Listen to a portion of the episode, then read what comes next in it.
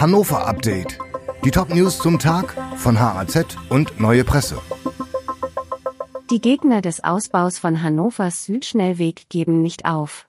Nachdem Bund und Land Anfang der Woche in Berlin klargestellt haben, dass sie die Verbreiterung von Hannovers Südschnellweg wie geplant umsetzen wollen, formiert sich neuer Protest. Der Dialog mit der Politik ist gescheitert. Aber wir werden den Druck auf andere Art und Weise hochhalten, kündigt Felix Funke von der Gruppe Leinemarsch bleibt an. Es gehe darum, noch mehr Menschen zu gewinnen, die aktiv werden. Gegen die ab 1. Oktober drohenden Baumfällungen wollen sich auch die Aktivisten aus dem Protestcamp Tümpeltown wehren. Sie haben zusätzliche Baumhäuser errichtet. Und die Bürgerinitiative Leinemarsch will die Rodungen doch noch verhindern, indem sie weiter den Dialog mit der Politik sucht. Meteorologen befürchten Dürresommer für die Region Hannover. Nicht nur der Juni soll zu wenig Regen bringen, berichtet Wetterexperte Dominik Jung. Auch im Juli soll es regional weniger regnen als üblich. Ursache für die Dürre sei der Klimawandel. Die Sommer auch in Norddeutschland werden immer heißer und trockener. Zu spüren ist das vor allem auf den sandigen Böden im Norden und Osten der Region Hannover. Sie können das Wasser nicht so lange halten wie andere Böden und trocknen schneller aus.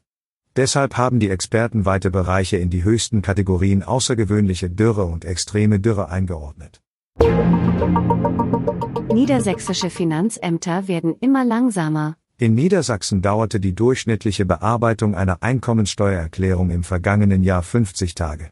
Das sind neun Tage mehr als ein Jahr zuvor. Im bundesweiten Bearbeitungscheck 2022 des Bundes der Steuerzahler liegt Niedersachsen damit auf Rang 9. Landesweit Spitze ist das Finanzamt Hannover Mitte. Es brauchte im Schnitt nur 32 Tage für eine Einkommenssteuererklärung. Die langsamste Steuerbehörde in Niedersachsen befindet sich in Hameln. Hier mussten Bürger in der Regel 78 Tage auf ihren Bescheid warten. Zwölfjähriger verliert nach Schlägen eines Jugendlichen das Bewusstsein. Fünf bislang unbekannte Jugendliche haben einen Zwölfjährigen aus Hannover in Langenhagen-Wiesenau bedrängt.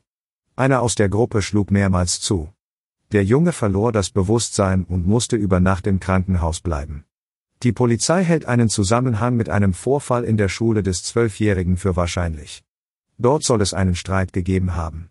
Der Junge wurde möglicherweise erpresst. Dieses Hannover-Update wurde maschinell vertont. Die Autorin der Texte ist Mirja Pflug. Alle weiteren Ereignisse und Entwicklungen zum Tag ständig aktuell unter haz.de und neuepresse.de.